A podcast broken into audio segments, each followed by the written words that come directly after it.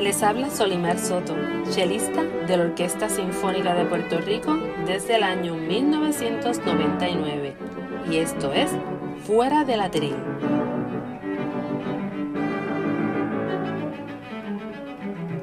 Bienvenidos a mi podcast. Aquí conocerán a los músicos de la Orquesta Sinfónica de Puerto Rico, sus solistas e invitados especiales, fuera de sus atriles. Espero les guste, que disfruten.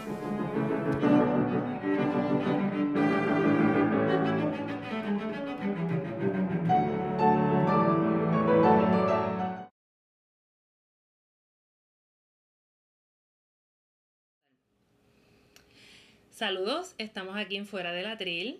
Les habla su anfitriona Solimar Soto, chelista de la Orquesta Sinfónica de Puerto Rico.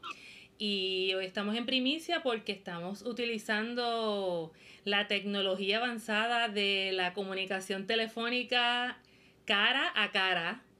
Y tenemos aquí a una persona muy especial para la orquesta, la cual ha dejado una marca bien grande en ella y recientemente ha decidido tomar otros rumbos, no sin antes dejar esa huella bien palpada en su carrera en la orquesta y en el Conservatorio de Música.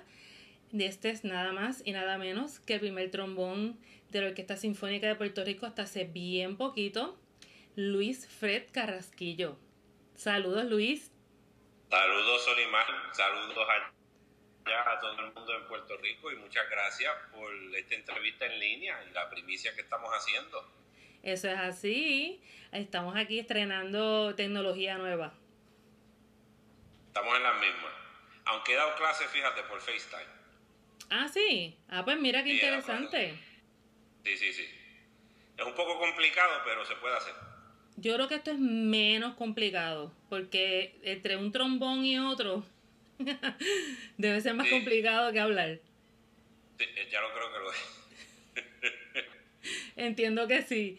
Luis, este, cuéntame, yo quería hablar contigo porque muchas personas pues te aprecian muchísimo y te quieren y pues eh, esto sería como quien dice como un update en la vida tuya, esta conversación que vamos a tener tú y yo.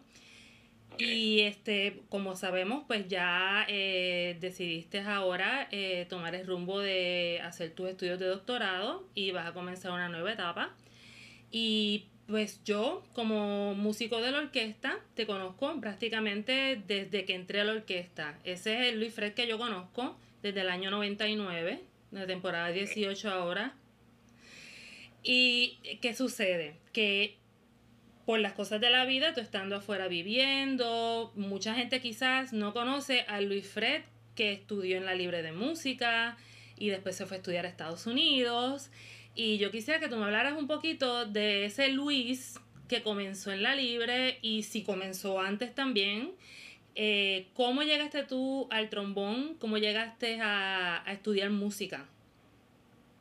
Bueno, eh, yo estudiar música tiene nombre y apellido de una, de una culpable. Ah, y se llama Doña Isabel Carraquillo de Fred. Eh, mis primeras memorias de muchacho no son aprendiendo los números, los colores, sino Doña Isabel cocinando y enseñándome solfeo. Así que así fue que yo empecé en la música. El plan que tenía mami es que, y ya incluso me había sacado una clase con don Pepito Figueroa, es que yo fuera violinista. Y me llevaron a este concierto juvenil de la Orquesta Sinfónica y yo ya tenía el violín comprado y todo, un violincito chiquitito así, y ellos pensaron yo iba a ver todo ese mal de violines y a don Pepito así con su pelo blanco allí tocando y me iba a enamorar del violín y siendo yo el nene que era, con un poquito de idili, me olvidé de los violines y me enfoqué en esta cosa brillosa y ruidosa que había en la parte de atrás. Entonces mi papá lo que me decía, pero nene, ¿no te gusta este que hace así? Yo, no, papi, es que está bufiado este que hace así. Y se puede decir que fue un love at first sight, amor a primera vista. Me llevan donde Salcedo, porque era la persona que daba clase en la Escuela Libre de Música, y Salcedo le dice a mami, Isabel, él está muy pequeño.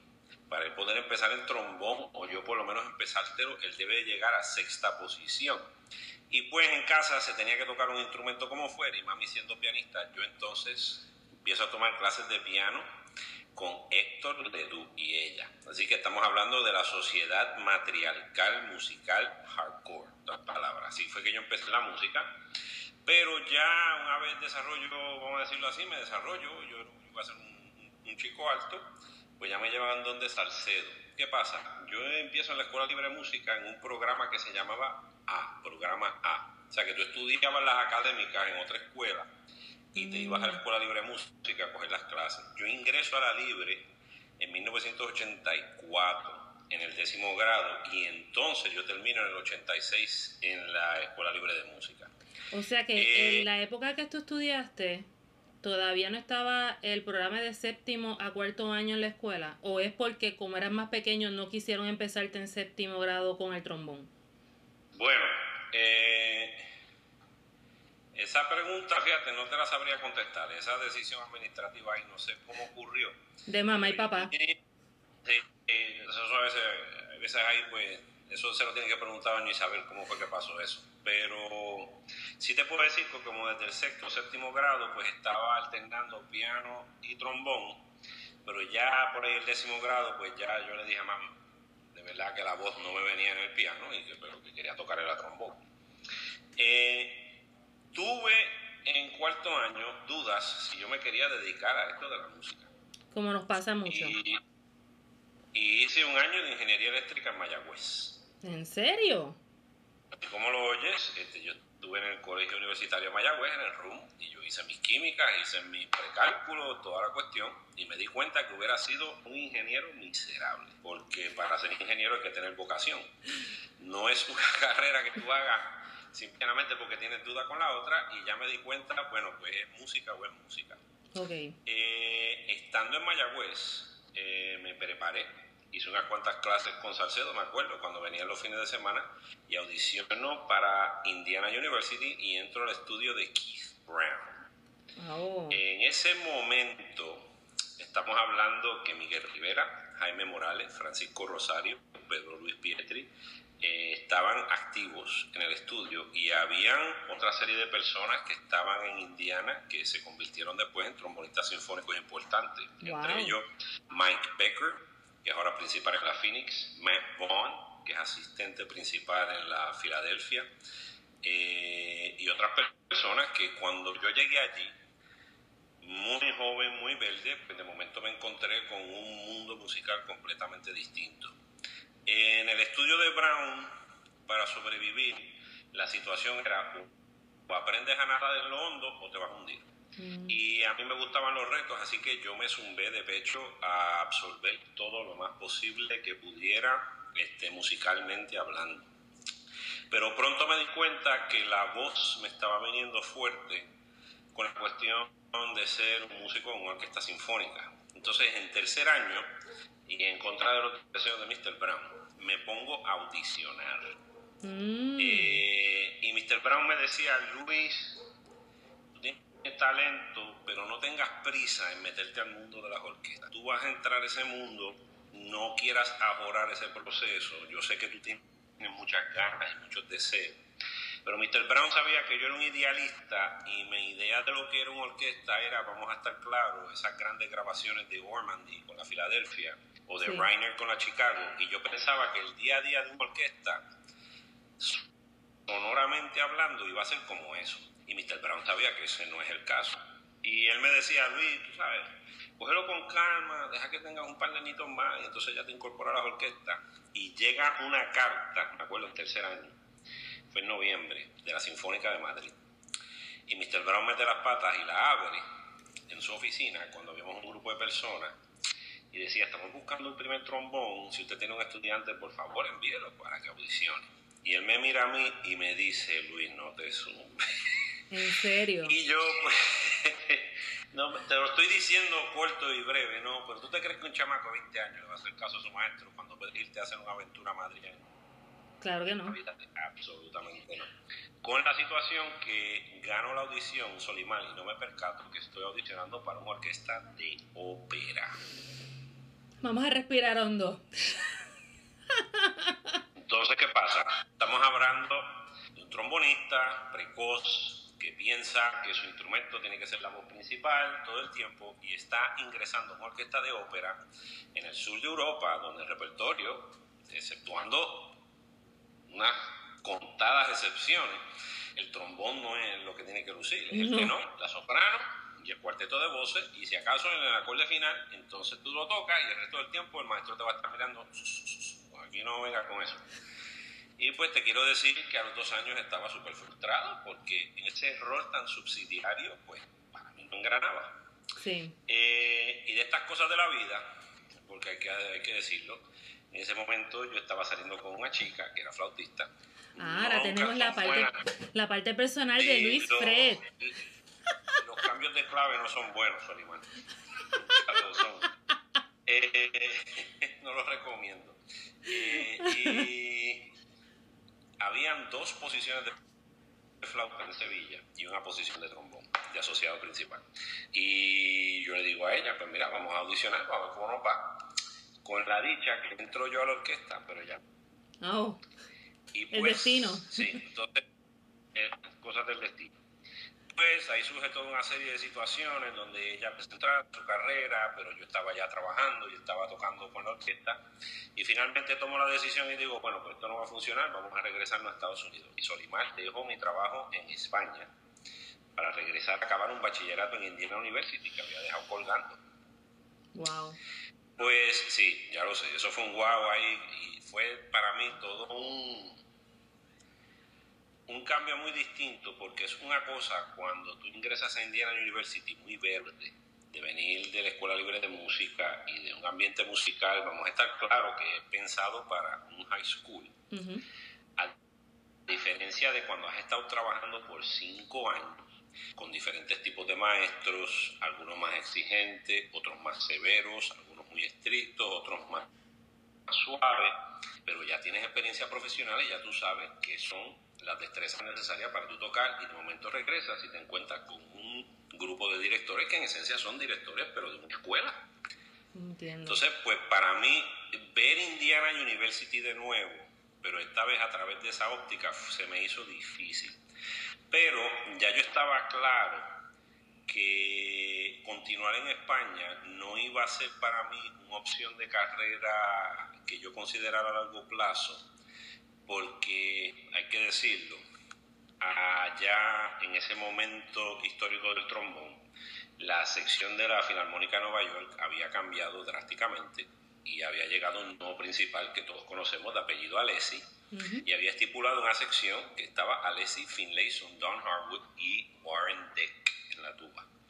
Y estamos hablando que en ese momento histórico, cuando llegan estas personas a Nueva York, ellos están creando un sonido que nos llamó la atención a muchos jóvenes, a muchos, muchos jóvenes. Y me acuerdo todavía cuando en Indiana Jaime Morales trajo la grabación que hizo la Filarmónica de Nueva York con Sinopoli de Muerte y Transfiguración de Strauss. Mm. Y yo escucho por primera vez el sonido que estaban haciendo ellos y me llamó la atención por la potencia que tenía, pero por la claridad y dicción que ellos lograban en la textura orquestal. Y eso para mí fue como que, wow, eso se puede hacer en un trombón. Yo no sabía que se podía interpretar de esa manera. Y, a mí me picaba la curiosidad muchísimo por ir a Nueva York y estudiar con ellos. Entro entonces a la maestría de Orchestral Performance en Manhattan School of Music. Y me pongo a estudiar con Finlayson. Yo ya iba con cinco años de experiencia profesional tocando y había sido alumno de Mr. Brown, que era el principal retirado de Filadelfia. Estudiar con Finlayson, créeme que ahí me salieron canas. Porque todo lo que estaba impreso por un compositor en una partitura tenía que ser escuchado con absoluta claridad por el oyente, aunque se sentara en la última fila de Avery Fisher Hall. Yo te diría que casi un 30 a 40% de mis clases con Finlayson fueron en la sala Avery Fisher. Finlayson venía me cambiaba los horarios de la clase y él procuraba que nos fuéramos a la sala. Y en aquel momento yo tenía una grabadora que podía grabar a la velocidad normal, pero también podía grabar octava abajo. Oh. Y él venía y me decía, Luis, vamos a hacer una cosa, ¿tú crees que eso que tú acabas de hacer se va a entender bien allá afuera en la sala? Y pues él y yo desarrollamos una relación muy cercana. Y yo le digo, David, yo entiendo que sí, mano. Tú sabes, yo estoy haciendo lo que dice el papel. Dame la grabadora esa acá y yo lo voy a poner en la fila 15. Tipo se iba a la fila 15 en Every Fisher y a veces era una cuestión del uso de vibrato, otra vez, otras veces era una cuestión de los acentos, otra vez era una cuestión si se estaba sosteniendo la frase como era. Y por último, es el sonido que tú estás haciendo lo que quiere Strauss, vis a vis lo que quiere Rossini, o lo que quiere Mahler, o lo que quiere Ravel. Bueno, la verdad es que si estás con un, con un profesor en estudios orquestales, tú tuviste la dicha y la suerte de estar con una persona que te llevó a la sala, la futura sala donde se supone que el público reciba ese sonido y te está probando todo el tiempo para ver cuánto tú llegas, cuánto tú puedes articular el instrumento en la misma sala. No todo el mundo que hace estudios orquestales puede decir eso, porque más allá del cuarto donde te toca coger la clase y leer los excerpts, o sea, los, extractos de música, más allá de eso no pasa más nada. O sea, y, o, que, o te dicen, vete y escúchate la grabación. Pero a ti te dieron la, la oportunidad de coger tus clases en la sala y tener un maestro que te dice, si funciona, no funciona lo que estás haciendo, hazlo de esta forma, hazlo de esta otra forma, voy cerca, me voy lejos. O sea, yo encuentro que es una, entiendo que debe ser algo de cuenta gota, pero a la misma vez es una experiencia fantástica. Bueno, fue una experiencia contundente, porque Finlayson ha tenido varios estudiantes, pero no todo el mundo puede aguantar un tren como ese, Solimar, porque Finlayson es de los maestros que si está chévere te dice, ok, esto está funcionando, no te preocupes, vamos a lo que no funciona. Y pues se requiere una persona que haga un clic personal con el hombre, que tú entiendas cómo funciona él, para entonces poder sacarle a él la información. Y una pregunta, Luis. Te iba a preguntar, eh, perdona que te interrumpa. ¿Cómo tú hiciste para sobrevivir como estudiante de maestría en el frío de la abrumadora ciudad de Nueva York? ¿Cómo tú te desenvolviste teniendo esas experiencias tan raras como quien dice, estuviste en España, estuviste en Indiana, pero entonces llegas a la capital del mundo eh, y todavía no ha pasado ese proceso de maduración que tú, todo el mundo está esperando. ¿Cómo tú te defendiste en esa ciudad? Yo llegué a una conclusión pronto, Solimar, que la música es un camino, donde va a haber gente que está al frente tuyo por mucho. Y es cierto, porque eso es así. Pero ello no quita tú estás caminando ese andar y tú tienes que hacer tu camino con la mayor integridad ética y disciplina que tú puedas meterle. Y todas estas personas estamos en ese mismo momento en Nueva York, eh, todos recibiendo esta educación, y aquí viene un detalle importante. Finlayson y Alexi llegaron a un acuerdo. Cualquier alumno de nosotros que llegue a una final en una orquesta nacional, nosotros le vamos a dar la oportunidad que haga suplencias con la filarmónica, cosas que esa persona no tenga que hacer un tape entonces para entrar en una fase cualificatoria en una audición. Y te quiero decir que hubo muchos de nosotros, David García, este, un servidor, Koichiro, Craig Mulcahy, Jim Miller, eh, Mark, Mark Horner, que se nos dio nuestra primera oportunidad en tocar con la orquesta precisamente por ese acuerdo de caballeros que llegaron Finlayson y Alessi. Y ese tipo de oportunidad, Solimar, y estar en un núcleo cultural tan rico como es ese, eh, fue para mí una experiencia de verdad que me abrió los ojos a muchas otras soluciones que había para diferentes piezas, ¿no? Eh, que surgen con regularidad. Claro, cuando tú llegas a Nueva York, pues tú prácticamente la forma de ellos hacer las cosas, pues la asumes casi como si fuera un dogma doctrinal de vida. Después el tiempo y la experiencia te enseña que ese no es el caso, que lo que sucede en Nueva York no lo puedes hacer en todas partes. Pero de que eso impactó y me marcó en mi sonido, en mi psiquis personal, de cómo yo entendía la música y en cómo yo estudiaba los Epsel y cómo yo entendía, y esto era importante porque esto pasaba mucho en esa maestría, ellos hacían lecturas solamente con una sección de vientos. Y venía un director y trabajaba con la sección de vientos. Tú tenías que saberte tu parte bien. Si tú estabas en esa lectura y no te sabías la parte bien, te iban a pasar por la piedra. Por lo tanto, todos los jóvenes que estábamos allí, estábamos todos hambrientos, todos no sabemos la parte. Allí leímos en The Leven, Quinta de Mal, eh, cosas como Daphne y Chloe de Ravel, Tiroyenspiegel. Eh, para mí fue esa otra parte, el haber tenido unos cuantos directores que me supieron explicar ese tipo de dinámica, de uno escuchar la parte de orquesta en ese contexto, también fue otra educación importante. Ok, y una, eh, ahora pasa esa etapa, comprendes unas cosas, tienes una preparación excelente porque entonces ya estás dentro de lo que tú querías, que era aprenderte la música de orquesta. Querías saberte expresar en las cosas más difíciles escritas para el instrumento tuyo y ya tú tenías todas esas herramientas contigo. ¿Cómo llega Luis Fred entonces a Puerto Rico nuevamente después de tantos años? Cosas que hace Dios, es lo único que te puedo decir. Eh, lo menos que yo me esperaba es que al doctor Torres le iba a dar una parálisis facial severa en 1998. Aldo Torres, para, para aclararle a los que no saben, fue el principal trombón de la Orquesta Sinfónica por muchos años, entre los años, diríamos, desde los 70 en adelante hasta que llegaste tú. Jimmy Thompson, después vino Aldo Torres. Entonces, Aldo nadie se imaginaba que iba a tener una situación donde el quebrantamiento de salud de él fuera tan severo. Llega entonces la noticia de que hay una audición en la Sinfónica de Puerto Rico y yo digo, bueno, un trabajo, pues vamos a zumbarme y te soy sincero, yo pensé que no iba a ganar.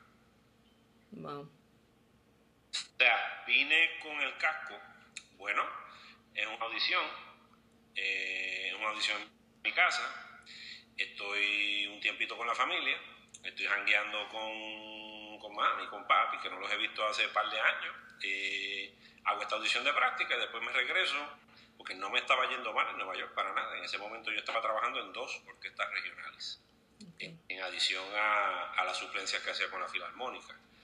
Y de golpe y porrazo hicimos aquel round, me acuerdo, nos pidieron concierto y tocamos como una decena de extractos, ¿puede ser?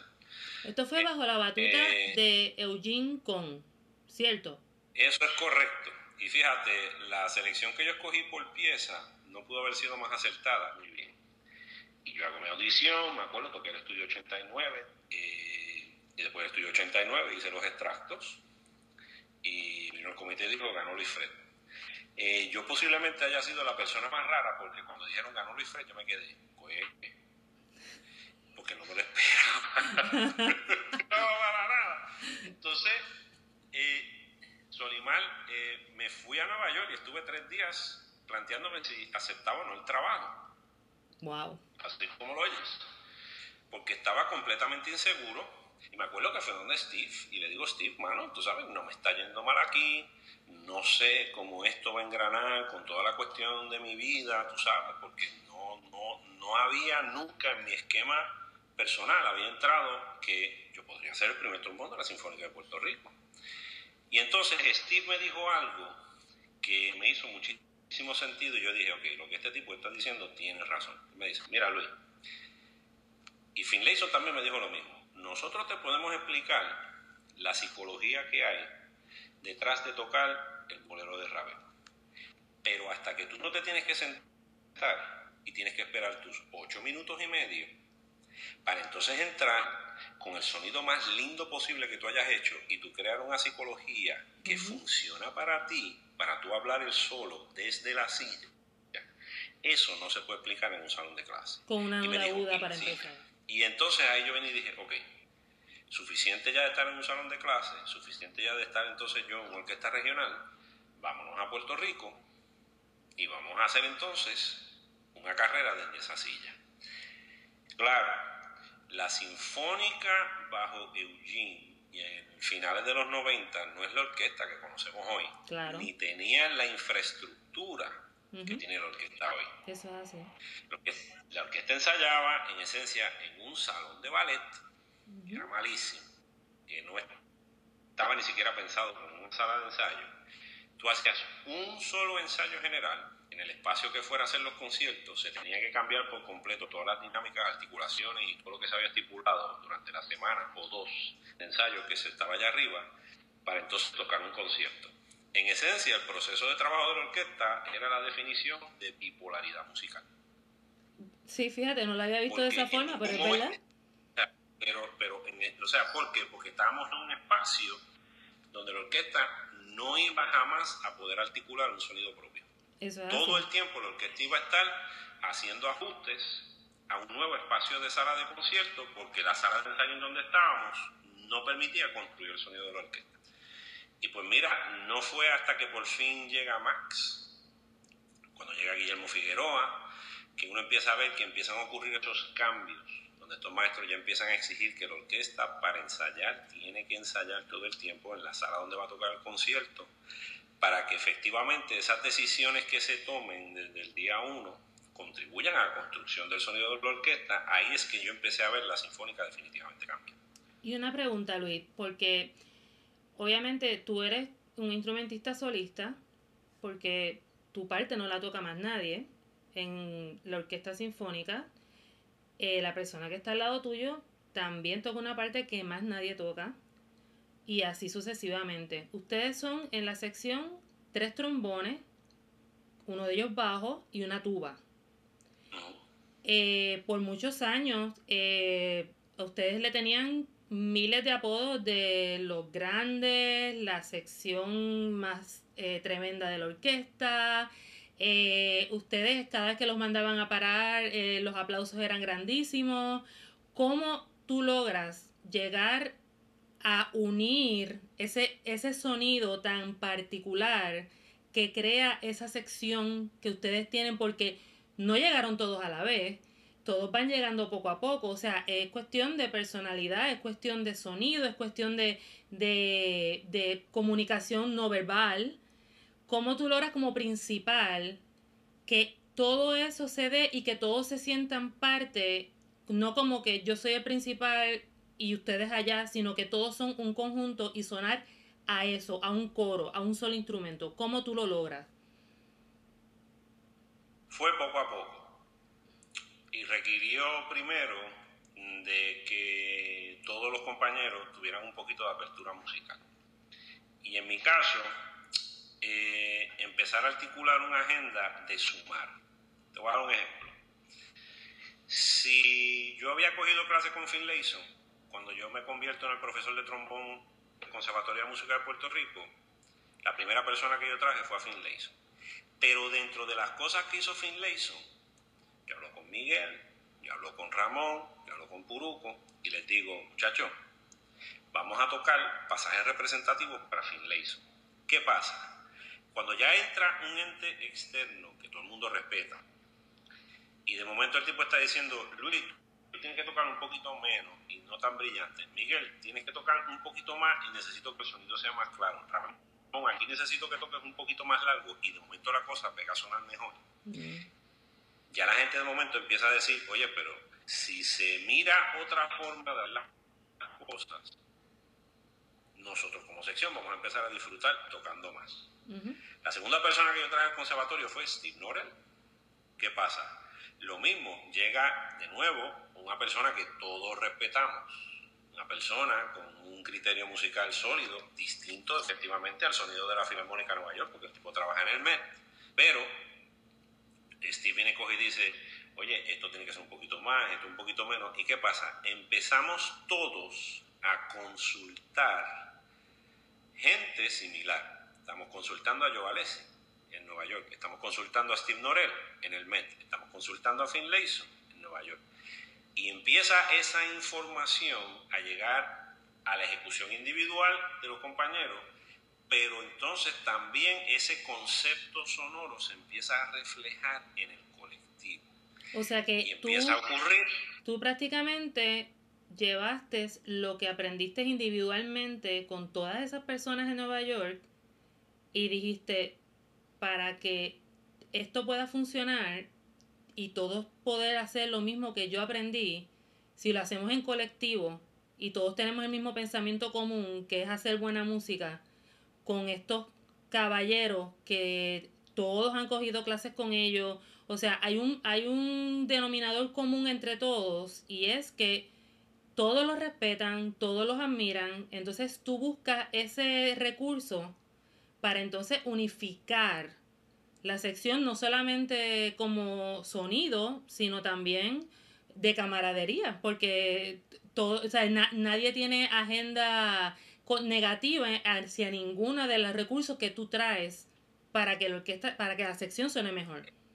Y lo más importante es que no solo había un respeto profesional hacia ellos, sino que todo el mundo los parecía como un neutral. En otras que si el tipo me decía, Luis, está muy fuerte, yo sabía que está muy fuerte.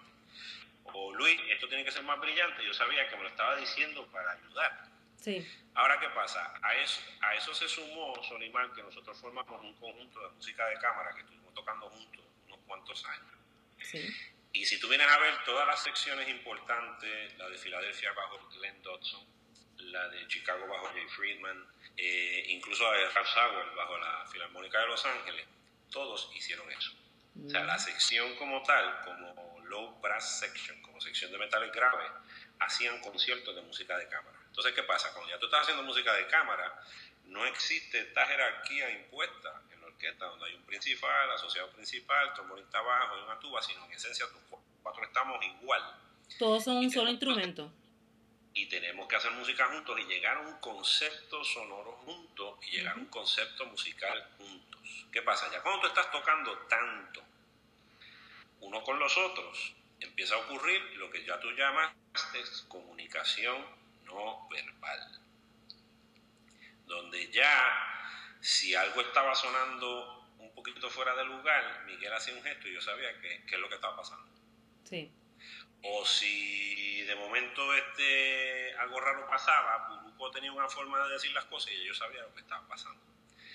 Y llegar a eso, pues requirió efectivamente salirnos de nuestra zona de confort, como los, músicos que estábamos en la Orquesta Nacional de nuestro país, país entre comillas, porque ya sabemos que eso pues tiene connotaciones políticas, pero en esencia somos la Orquesta Nacional de Puerto Rico. salimos de esa zona de confort y nos fuimos a escuchar lo que estos grandes profesionales tenían que decir sobre nuestro trabajo y nuestro taller.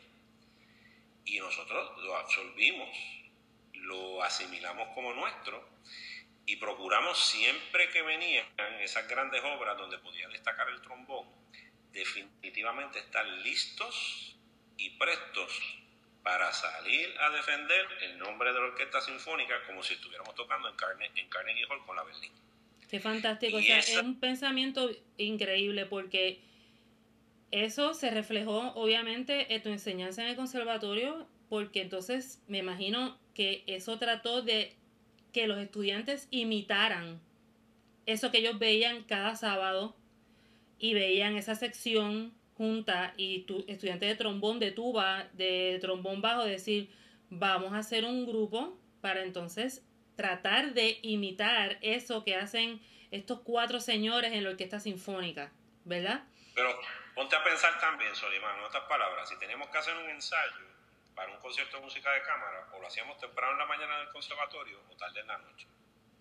Entonces los muchachos ya sabían que nosotros íbamos a estar ensayando o bien temprano en la mañana o bien tarde en la noche y que eso significaba. El estudio estaba metido estudiando en lo que yo estaba ensayando. Exacto. Entonces, eh, yo estoy claro que tal vez esas decisiones de vida que yo tomé en ese momento ese ahínco que yo le puse, pues no sea algo que una persona quiera necesariamente acometer. Pero cuando se habla de la cohesión que logró esa sección, se logró porque todo el mundo puso de su parte. Sí. Porque vamos a estar claros, Solimán. Nosotros queremos hacer un concierto bien chévere de repertorio retante de música de cámara. Si Puruco entra a las 7 y media de la mañana a la Escuela Libre de Música, nosotros tenemos que estar ensayando en el conservatorio a las 6. Eso quiere decir que yo me tengo que levantar de mi casa a las 5. Y como no puedo llegar al ensayo sin calentar, tengo que procurar llegar por lo menos a las 5, a las 6 menos 20, para hacer un calentamiento, cosa que cuando cuando llegue el resto de los compañeros yo estoy ready para empezar. Eso es un sacrificio colectivo grande, ¿sabes? Eso fue, pero eso fueron cosas que se hicieron, ¿entiendes? Entonces lo mismo, eh, la cuestión de la música de cámara eventualmente llevó Solimar a que yo entonces me tiro la maroma, porque fue una maroma, y hablo con Maximiano Valdés y le digo, la sección de metales de la Sinfónica de Puerto Rico tiene que hacer un concierto dentro del Festival Casal como sección de metales. El famoso concierto. Ahora, aquí viene la cosa. Él no accede, porque Luis Fred básicamente es una cara bonita. Él accede porque él ya sabía que nosotros estábamos haciendo ese tipo de trabajo. Él accede porque él sabe que los cuatro miembros de la sección se montan a veces en un avión a consultar el peritaje más alto posible que podía conseguir nuestro presupuesto. Y él dice, pues vamos para adelante con esto. ¿Y quién va a dirigir? Yo dije, va a dirigir Rafael Enrique. Por supuesto que va a dirigir Rafael Enrique. Y ahí es que surge el concierto de metales del Festival Casal. Y aquí viene lo interesante. Se había hecho antes de 2000, eso me parece que fue en 2010, en 2002 me parece que se había hecho un concierto con el quinteto de metales de la Filarmónica de Nueva York. También Pero siempre, para los metales de la orquesta presentarse, tenía que venir un grupo de personas de fuera para avalar nuestras credenciales para nosotros poder presentarnos en un festival Casales.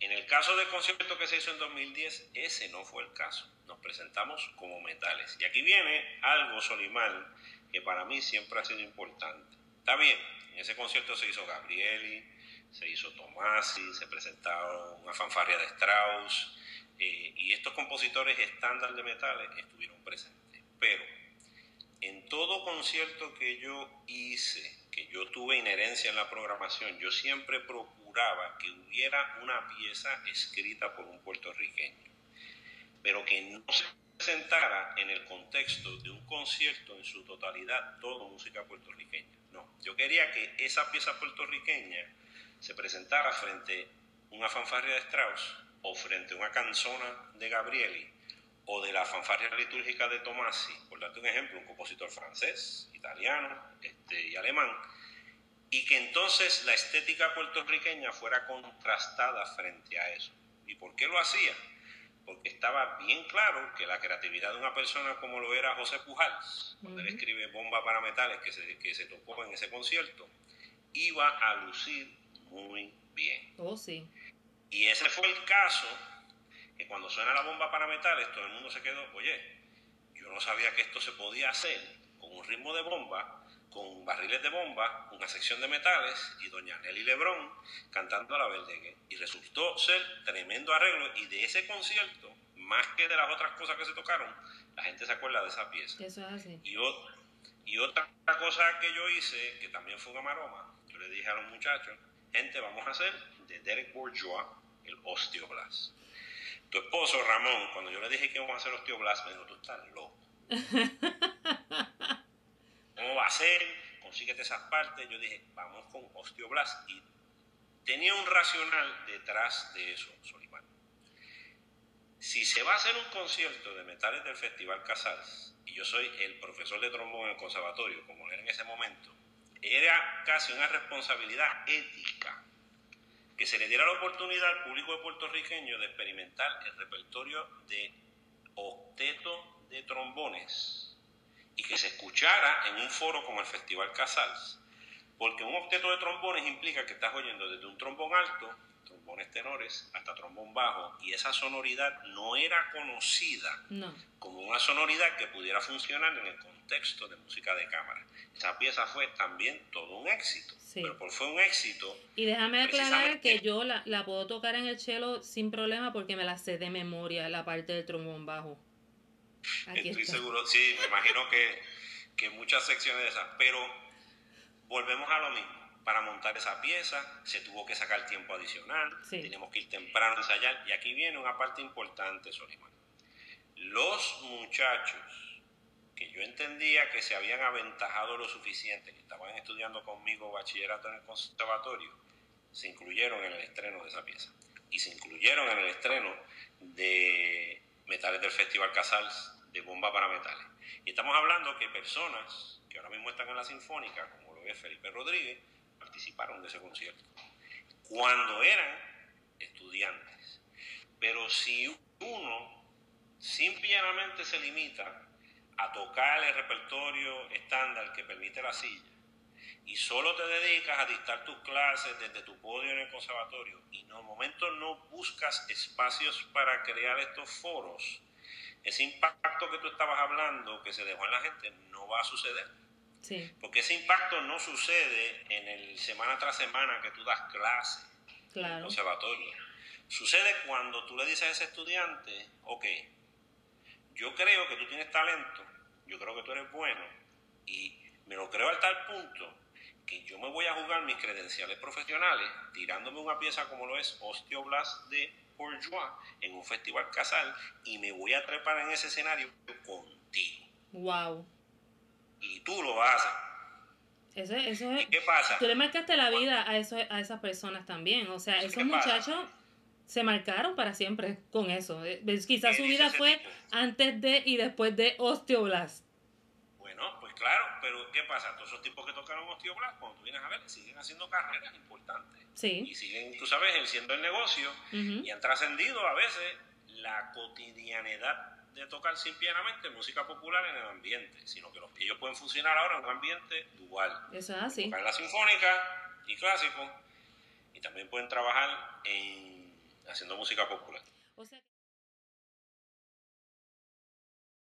O sea, que también tu trabajo en el conservatorio te dio a ti ese espacio, porque usualmente, pues, todo el mundo, yo diría que aquí en Puerto Rico, pues, la asociación con el trombón es con la música popular. Y eso gracias a los años de 70 y 80, eh, por la salsa, por el jazz, etc. Y tú traíste la visión de que, ok, tú puedes estudiar eso, pero yo te voy a enseñar también cómo tú puedes tocar música clásica en el trombón. O sea que se gradúan tocando ambas cosas, pueden funcionar en las dos cosas, pueden adquirir trabajo en las dos cosas y pueden tener la mente abierta para no solamente ser músicos de orquesta popular, sino también músicos de orquesta sinfónica. Te voy a dar el ejemplo más claro que ha habido de exactamente lo que acabas de describir. En el 2000, quiero decir 11, Raymond Flores Ocasio ganó la, competencia Kleinhammer, es una competencia intercolegial auspiciada por el International Trombone Association. Ahora bien, el conservatorio no tenía chavo para pagarle a Raymond el pasaje de avión para ir a Nashville a competir. ¿Sabes quién se lo pagó? Gary Núñez y plena, Libre. ¡Wow! Increíble. Pero mira cómo son las cosas. O sea, si tú quieres ver el mestizaje cultural que ocurre en Puerto Rico, en otras palabras, Raymond estaba con Gary Núñez tocando plena tres semanas antes de su competencia su última parada fue en Las Vegas, el tipo estaba planeando, pero estaba estudiando su jefe. En esencia, Gary dijo, Luis te zumbó para esa competencia, yo te voy a pagar el pasaje. Él le paga el pasaje de Las Vegas para ir a Nashville. Raymond ganó la competencia y de Nashville siguió planeando con Gary. Increíble. al día de hoy, yo le digo a Gary, Gary, yo quiero que tú sepas que tú auspiciaste a uno de mis alumnos que ganó una competencia a nivel International Trombone Association. Él y yo todavía nos reímos de esa vaina. Increíble. pero aquí viene lo importante, Solimar. La forma en que yo le enseñaba a ellos a tocar, también le enseñaba a ellos cómo cuidar su producción de sonido, indistintamente estuvieran tocando salsa plena, merengue, lo que fuera, y de momento tener que cambiar a el sonido clásico.